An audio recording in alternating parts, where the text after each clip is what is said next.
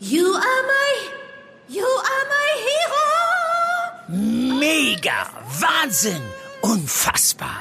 Äh, Dieter, das findest du gut? Nee, nicht die Super Null. Das super Angebot hier ist doch mega. Das Samsung Galaxy S21 5G ab nur einem Euro von Mobilcom Debitel. Mega smart mit 20 GB LTE-Tarif. Jetzt sichern auf freenetdigital.de. Also ich glaube, dass das schon eine Richtungsentscheidung ist, die da jetzt ansteht. Also wir haben da sehr interessante Köpfe, die da ja eben zur Wahl stehen. Es ist halt eben die Frage, wie stark kann die CDU aus diesem Machtkampf hervorgehen und wie stark kann sie dann halt eben in diesem Landtagswahlkampf werden. Wer beerbt Armin Laschet eigentlich hier in NRW? Eine Frage, auf die die CDU bereits eine Antwort hätte geben können und doch ist in Sachen Nachfolge längst nicht alles geklärt. Wir besprechen, warum dieses Hin und Her hier in NRW so spannend ist. Ich bin Florian Pustlauk. Hi. Rheinische Post Aufwacher. News aus NRW und dem Rest der Welt. Ihr könnt uns gerne abonnieren, überall da, wo es Podcasts gibt. Das ist natürlich kostenlos. Wir freuen uns darüber und ihr bekommt dann auch jederzeit mit, wenn die neue Folge Aufwacher erschienen ist. Was passiert eigentlich mit Armin Laschet? Doch noch Kanzler oder bald schon politische Versenkung? Das ist die eine Frage. Die andere ist, wer sein politisches Erbe in NRW antritt. Denn auch das ist eine immer noch unbeantwortete Frage. Und darüber spreche ich jetzt mit Maximilian Plück. Er leitet das Ressort Landespolitik. Hi. Hallo, grüß dich. Gestern kam die CDU-Fraktion hier im NRW-Landtag zusammen in Düsseldorf. Das spielt ja auch eine wichtige Rolle, denn noch ist Laschet offiziell Ministerpräsident. Was ist dabei herausgekommen? Die haben erstmal gestern eine ordentliche Analyse des Wahldebakels gemacht. Also ich habe mit ähm, NRW-Fraktionschef Bodo Löttgen gesprochen und er hat auch von einer harten Analyse gesprochen. Also man hat sich nochmal angeschaut, was da alles falsch gelaufen ist. Aber man hat auch nochmal den Blick nach vorne gerichtet. Und da war es sehr interessant, dass sich dort relativ viele dafür ausgesprochen haben, beziehungsweise alle unisono am Ende, dass eben das Amt des Ministerpräsidenten und der Landesvorsitz bei der CDU in ein und dieselbe Hand gehören. Bislang war das immer so ein bisschen die Chiffre dafür, dass das dann halt eben Hendrik Wüst machen soll, weil wir wissen ja, Ina Scharrenbach und Herbert Reul, Ina Scharrenbach die Kommunalministerin und Herbert Reul der NRW-Innenminister, besitzen beide derzeit kein Landtagsmandat. Das heißt also, sie können nicht zum Ministerpräsidenten gewählt werden und kommen somit für diese Doppellösung nicht in Frage, sondern höchstens für eine Split-Lösung, wo dann halt eben äh, einer Ministerpräsident wird, also der aus dem Landtag kommt und eben äh, sie dann halt eben möglicherweise den Landesvorsitz übernehmen, wenn dann am 23. Oktober der Landesparteitag zusammentritt. Und insofern war es eigentlich in der Regel eine Chiffre für Hendrik Wüst. Allerdings muss man sagen, es kommen dann noch weitere äh, mögliche Kandidaten da in Betracht. Also beispielsweise Bodo Löttgen, der Fraktionschef eben der CDU, könnte da auch dieses Kriterium erfüllen. Nur am Ende des Tages die Mehrheit, so höre ich es zumindest aus äh, Partei und Fraktion, ist klar für einen Kandidaten Henrik Wüst. Hm, Armin Laschet hat sich da zuletzt eher zurückgehalten und jetzt soll er dann doch das Thema Nachfolge in die Hand nehmen, das moderieren und das soll dann auch schon sehr zeitnah passieren. Was bedeutet das? Also es ist angedacht, dass jetzt Gespräche geführt werden mit, wie es heißt, allen relevanten Personen innerhalb der NRW-CDU. Und die sollen jetzt am äh, kommenden Wochenende ähm, dann stattfinden. Und dann soll es einen Vorschlag geben, den Armin Laschet unterbreitet, Anfang kommender Woche. Und darin wird er dann klar jemanden benennen. Und das war dann übrigens auch nochmal interessant. Da hat Bodo Löttgen auch nochmal gesagt, derjenige, der dann da vorgeschlagen wird, der würde dann eben auch alle Stimmen der CDU-Landtagsfraktion bekommen. Und ähnlich hat sich auch der NRW-FDP-Fraktionschef Christoph Rasche geäußert. Der hat auch gesagt, also sie würden äh, denjenigen wählen, der da von der CDU ins Rennen geschickt würde. Und wenn es da noch keine Lösung gäbe, dann stünde für einen gewissen Zeitraum auch äh, Vizeministerpräsident Joachim Stamm von der FDP in den Startlöchern. Also es ist jetzt so ein bisschen so das Signal nach außen, derjenige, der da jetzt von Laschet vorgeschlagen wird, der wird es dann am Ende auch werden. Man muss im Hinterkopf haben, dass da jetzt natürlich noch ein ordentliches Gerangel stattfindet. Also mir sagen Menschen mit vorgehaltener Hand, dass sie noch nicht glauben, dass Herbert Reul und Ina Scharrenbach da ihre Ambitionen völlig begraben haben. Aber die einfachste und naheliegendste Lösung ist tatsächlich eben die mit dem NRW-Verkehrsminister am Ende des Tages. Hm. Ich wundere mich ja ein bisschen, dass das nicht schon längst entschieden ist, weil im Frühjahr wird ja auch hier in NRW schon wieder gewählt. Das Thema Wahl ist nicht vorbei. Schadet dieses Hin und Her der CDU in NRW nicht auch irgendwie, also bei der Bundestagswahl, war ja die SPD hier im Land schon wieder stärkste Kraft. Das ist auf jeden Fall etwas, was man äh, der NRW-CDU vorwerfen muss und was man insbesondere auch Armin Laschet vorwerfen muss. Also im Frühjahr war ja die Argumentation, als es ja schon mal auf einen Landesparteitag zulief. Nein, man wolle das jetzt nicht machen, dann hätte man am Ende eine Kampfkandidatur und dann hätte man da äh, am Ende beschädigte Menschen, die dann da durch die Gegend laufen würden und deswegen wolle man das dann halt eben erst im Herbst nach der Bundestagswahl machen auf einem Landesparteitag.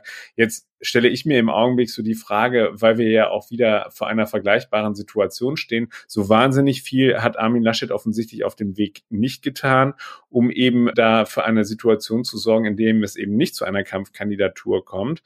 Das macht er jetzt auf den letzten Metern in einer Situation, in der er ja auch, sagen wir mal, andere Baustellen hat. Wir schauen beispielsweise in Richtung Berlin. Und da hat er so eine Möglichkeit verstreichen lassen. Also wer sich früh um seine Nachfolge kümmert, der muss es dann nicht auf den letzten Metern machen. So würde ich es mal auf den Punkt bringen. Das kann natürlich der NRW-CDU noch auf die Füße fallen, zumal, äh, du hast es ja angesprochen, so wahnsinnig viel Zeit ist nicht mehr bis zum Frühjahr und ähm, bis der Wahlkampf dann halt eben auch wirklich losgeht. Also die Grünen haben schon gesagt, sie, sie werden ähm, ihre Kandidatenfrage bis Dezember äh, regeln. Aber so ein Wahlkampf, der muss vorbereitet werden. Und da fehlt jetzt sozusagen jeder Tag, den die Entscheidung auf sich warten lässt.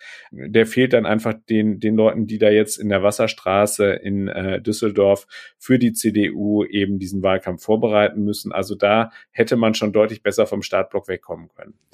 Was sagst du denn insgesamt zu diesen Personalien? Sind das jetzt CDU-interne Machtspielchen hier in NRW, die im Großen und Ganzen eigentlich egal sein könnten dem Rest? Oder ist das schon auch wichtiger, wenn man das insgesamt politisch betrachtet? Also ich glaube, dass das schon, dass das schon eine Richtungsentscheidung ist, die da jetzt ansteht. Also wir haben da sehr interessante Köpfe, die da ja eben zur Wahl stehen oder, oder die da sozusagen immer gehandelt werden. Es ist halt eben die Frage, wie stark kann die CDU aus diesem Machtkampf hervorgehen und wie stark kann sie dann halt eben in diesem Landtagswahlkampf werden? Und wir stehen in NRW natürlich vor enormen Herausforderungen. Also wir, wir haben die Flutkatastrophe, wir haben die Pandemie, wir müssen all diese Dinge halt eben in den Griff bekommen, dann müssen wir halt eben uns Gedanken machen über das Klima, über die Digitalisierung und all diese Themen muss halt eben ein, äh, ein neuer Ministerpräsident angehen und da ist es halt eben schon äh, interessant, also wie sich jetzt eben dieser Machtkampf am Ende entwickelt und wer da halt eben gestärkt rausgeht. Oder ob die NRW-CDU, dafür hat sie nämlich auch eine gewisse Historie, äh, wieder in alte Muster verfällt. In übrigens vor Armin Laschets Zeit Muster. Äh, da war hier das Hauen und Stechen an der Tagesordnung und es wird häufig äh, Armin Laschet zugeschrieben, dass er dafür gesorgt hat, dass eben dieser, äh, dieser Landesverband, der ja so klassisch zerstritten war häufig, dass der halt eben geschlossen aufgetreten ist ist. Also es könnte sein, dass man hier auch in alte Muster zurückverfällt und dass wir demnächst halt eben hier den intriganten Stadel erleben werden. Vielen Dank, Maximilian Plück. Sehr gerne. Eine andere Personalfrage ist vorerst geklärt. Ralf Brinkhaus ist als Fraktionschef der Union im Bundestag bestätigt worden, allerdings nicht wie üblich für ein Jahr, sondern nur bis Ende April 2022. Die Entscheidung gilt als Kompromiss wegen der derzeit unklaren Rolle der Union. Die neuesten Entwicklungen dazu und natürlich auch die aktuellen Infos nach der Bundestagswahl bekommt ihr jederzeit auf RP Online. Wir kommen zum zweiten Thema. Stellt euch mal vor, ihr beobachtet einen Autounfall, seht eine verletzte Person oder braucht sogar vielleicht selbst medizinische Hilfe. In diesen Situationen könnt ihr ab sofort nicht mehr nur die 110 oder 112 anrufen, sondern direkt über eine App einen Notruf absetzen. Die neue Notruf-App Nora funktioniert aktuell in 15 Bundesländern in Deutschland. Für die Entwicklung war das Innenministerium hier in NRW verantwortlich und auch die Betreuung der Technik liegt bei einer Kölner Firma. Was genau die Vorteile der App sind und wie sie funktioniert, besprechen wir heute mit NRW-Reporter Viktor Marinov, der bei der Vorstellung der App dabei war. Hallo Viktor. Versetzen wir uns mal gemeinsam in die Lage dieser Notsituation und wir müssen Polizei oder Feuerwehr alarmieren. Wie genau funktioniert das über diese App? Also wichtig ist für die App Nora, dass man sich vorher angemeldet hat. Also man muss schon vor einem Notfall äh, seine persönlichen Daten eingeben, also seinen Namen, sein Geburtsdatum und so weiter und so fort. Aber wenn das soweit ist, wenn man die App installiert hat und sich angemeldet hat, ist das dann relativ einfach. Also man kann einfach die App aufrufen und mit ein paar Klicks den Notfall beschreiben und dann schnell Hilfe bekommen. Ich habe mir die App auch mal runtergeladen. Es sieht eigentlich ganz einfach aus. Man kann dann auswählen, war es ein Unfall, handelt es sich um ein Feuer oder irgendwas anderes. Da gibt's fünf kurze Antworten, Multiple Choice. Und die Situation wird dann näher beschrieben, zum Beispiel, wie viele Personen verletzt sind, wo genau es brennt. Wo landet denn dann dieser Notruf, wenn man ihn abgesetzt hat? Der Notruf landet genau dort, wo er auch normalerweise landen würde, also wo der normale telefonische Notruf landen würde, nämlich in einer Leitstelle. Da gibt es in NRW ungefähr 300 davon. Da arbeiten ungefähr 10.000 Menschen und, und diese Leute, die sind dann Feuerwehrleute, Polizisten, Rettungsdienstmitarbeiter und die entscheiden dann, was ist das für eine Art für, von Notfall und wen äh, müssen wir jetzt hinschicken. Also wenn ich meine Daten jetzt schon vorab eingebe, dann brauche ich das bei einem Notruf nicht mehr machen? Genau, genau so ist es. Man kann sie jetzt schon runterladen. Man kann sogar einen äh, Demo-Notfall machen, um zu schauen, wie funktioniert das, komme ich damit klar. Äh, dafür gibt es auch eine Option in der App, dass man das einfach mal versucht damit man im Notfall das auch schon mal gemacht hat. Äh, sicher auch sinnvoll. Aber warum brauchen wir so eine App denn überhaupt zusätzlich zu 110 und 112? Was ist das Besondere? Also einmal ist ja eine App die Digitalisierung, äh, die Digitalisierung des Notrufs. Und die hat aber auch ein paar besondere Funktionen beziehungsweise ein paar besondere Vorteile. Äh, sehr gut ist die App für Menschen mit Hör- oder Sprachbehinderung, weil die müssen jetzt nicht mehr irgendwo anrufen und sich nicht artikulieren können. Also sie können jetzt auch über einen Chat mit der Leitstelle funktionieren oder einfach, äh, wie gesagt, über die App mit den ein paar Klicks. Für die ist es also ein äh, großes Vorteil, zumal die ja früher teilweise Faxgeräte nutzen mussten oder auf Dolmetscher gewartet haben, was ja auch gedauert hat und für einen Notfall ist das nicht besonders praktisch. Was die App auch kann äh, als Vorteil gegenüber des normalen Anrufs ist, die kann genau den Standort bestimmen. Das kann ja jedes Handy. Ähm, und in der App ist diese Funktion integriert, dass man einfach den Notfall auslöst und die Leitstelle direkt sieht, wo befindet sich denn diese Person. Und das muss man also nicht nochmal am Telefon alles erklären. Und vielleicht weiß ja der Mensch nicht, wo er sich befindet, der den Notfall auslöst. Da auch sicherlich sehr gut, wenn die Polizei äh, die Koordinaten hat quasi. Es gibt ja auch Situationen, wo man lieber unbemerkt einen Notruf absetzen möchte, zum Beispiel in einer gefährlichen Situation. Wurde das bei dieser App mitbedacht, so ein stiller Notruf? Also man, man kann das machen, man kann die App so einstellen, dass die keinen Signalton auslöst. Äh, das heißt, wenn man, ich spinne jetzt ein bisschen rum, aber wenn man sich irgendwo im Schrank versteckt oder unterm Bett und weiß, aha, da ist eine Person in der Nähe, äh, die mir irgendwas antun will und ich will keine Geräusche machen, um nicht auf mich aufmerksam zu machen, dann geht das mit dieser App deutlich besser als mit einem normalen Anruf. Bei allen Apps stellt sich natürlich auch immer die Frage nach dem Datenschutz. Äh, bei dieser App sind ja auch sensible Daten dabei, wie Vorerkrankungen, die man da hinterlegen kann. Sind diese Daten sicher? Die Datenschutzbeauftragten der 16 Länder sagen alle ja. Also die waren an diesem Projekt äh, mitbeteiligt, dann an der Entwicklung der App. Die haben sich das alles angeschaut. Ähm, das hat auch teilweise deswegen länger gedauert, um auszuschließen, dass die Daten in falsche Hände geraten. Aber letztendlich äh, wird ja nur die Nutzung von vielen Menschen zeigen, wie sicher die sind. Aber die Datenschützer, die sich ja damit beschäftigt, deren Job das ist, haben das umfassend geprüft und sind zu dem Schluss gekommen, dass da erstmal keine Lücken sind. Vielen Dank, Viktor Marinov. Ja, danke dir. Die neue App Nora gibt es für Apple und Android, findet ihr in den jeweiligen App Stores und mehr Infos dazu gibt es auch bei uns in den Show Notes. Wir kommen jetzt zu den aktuellen Meldungen aus der Landeshauptstadt von meinen Kollegen von Antenne Düsseldorf. Hallo. Hallo und schöne Grüße aus der Antenne Düsseldorf Redaktion in den Shadow Arkaden. Ich bin Philipp Klees und das sind unsere Themen an diesem Mittwoch. In der Altstadt sind ab sofort vier weitere Videokameras im Einsatz. Sie überwachen unter anderem den Grabbeplatz, die Bolkerstraße sowie die Mertensgasse. Die Altstadt ist seit Jahrzehnten ein heißes Pflaster. Ohne Videoüberwachung hätte die Polizei wohl noch mehr Probleme, als sie dort ohnehin schon hat. 14 Kameras sind seit heute im Einsatz. Der Leiter der Altstadtwache Thorsten Fleiß hat uns gesagt, wir können viel schneller agieren, können die Rettungskette schneller in Gang setzen. Wir können vielleicht nicht den ersten Schlag verhindern, aber den zweiten. Die Altstadt war vor allem im Mai und Juni in die Negativschlagzeilen geraten. Inzwischen habe sich die Lage etwas gebessert, findet Polizeipräsident Norbert Wesseler. Ich glaube, dass wir mittlerweile einen Status wieder erreicht haben, wo sich das entspannt hat. Ich bin da selbst mal in der Altstadt gewesen, ist zwei, drei Monate her. Da fand ich das noch nicht so wahnsinnig entspannt, aber ich glaube, wir kommen zur Normalität zurück, das ist mein Eindruck. Seit 2005 gibt es die Überwachungskameras in der Altstadt. Sie zeigen die wichtigsten Hotspots zwischen der U-Bahn-Station an der Heinrich-Heine-Allee und der Rheinuferpromenade. Hier in Düsseldorf sind zwei weitere Menschen an den Folgen ihrer Corona-Infektion gestorben. Seit Beginn der Pandemie im März vergangenen Jahres haben damit 469 Düsseldorferinnen und Düsseldorfer Covid-19 nicht überlebt. Die Zahl der Menschen in den Krankenhäusern steigt weiter leicht an. Aktuell werden dort 72 Patienten behandelt, 24 auf einer Intensivstation. Der 7-Tage-Wert sinkt weiter und liegt heute in Düsseldorf bei 77,2. Die aktuellen Corona-Zahlen veröffentlichen wir jeden Tag auf antennedüsseldorf.de und in der Antenne Düsseldorf Insta-Story. Im Prozess um möglicherweise verfuschte Schönheitsoperationen hat der Verteidiger des angeklagten Arztes seinen Mandanten am Landgericht von jedem Fehler freigesprochen. Das ist Robert Kubach am Antennemikro. Es geht um die Frage, ob unser Mandant falsch behandelt hat. Und äh, wir sind zuversichtlich, dass im Rahmen der Hauptverhandlung geklärt wird, dass unser Mandant ordnungsgemäß behandelt hat.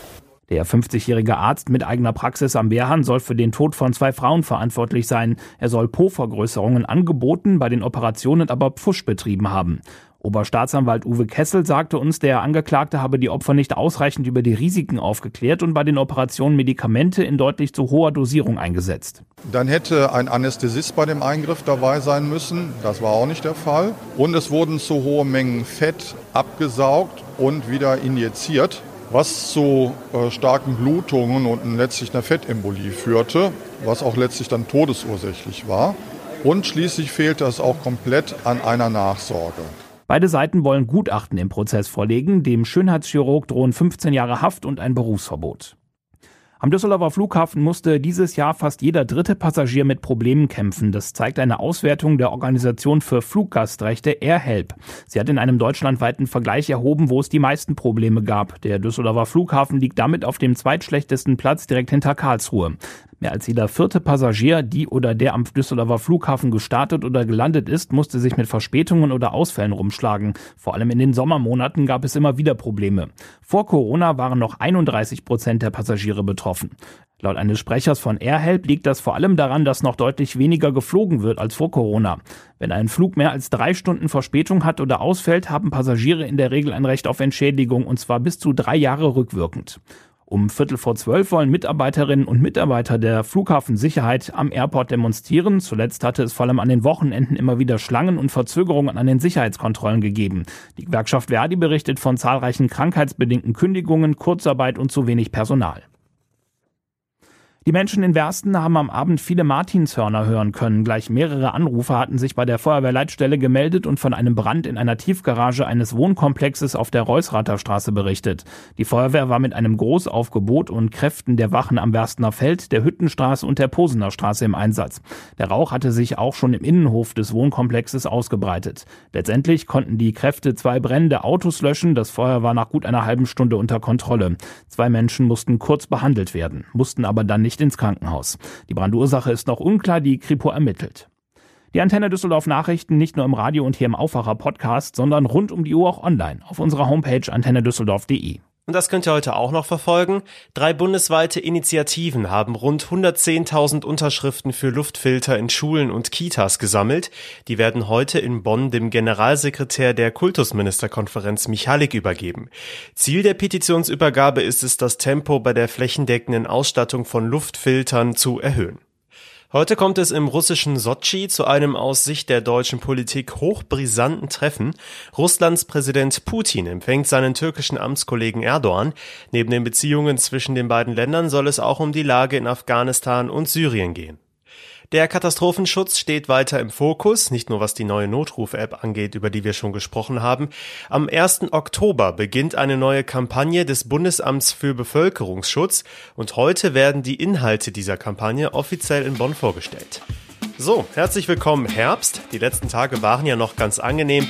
Aber so langsam aber sicher wird es kühler, überall in NRW mit dichten Wolken und vielen Schauern dazu 13 bis 16 Grad und nur selten kommt mal die Sonne durch. Morgen bleibt es zwar wieder trocken, lockert auch stellenweise wieder auf, aber es bleibt so bei um die 15 Grad, vor allem nachts und am frühen Morgen ist ab sofort auch wieder eine dickere Jacke gefragt. Das war der Aufwacher für Mittwoch, den 29. September. Ich hoffe, es hat euch gefallen. Ihr erreicht uns auch jederzeit für eure Rückmeldungen per Mail an aufwacher.rp-online.de. Ich bin Florian Pustlauk. Macht's gut. Mehr Nachrichten aus NRW gibt's jederzeit auf RP Online. rp-online.de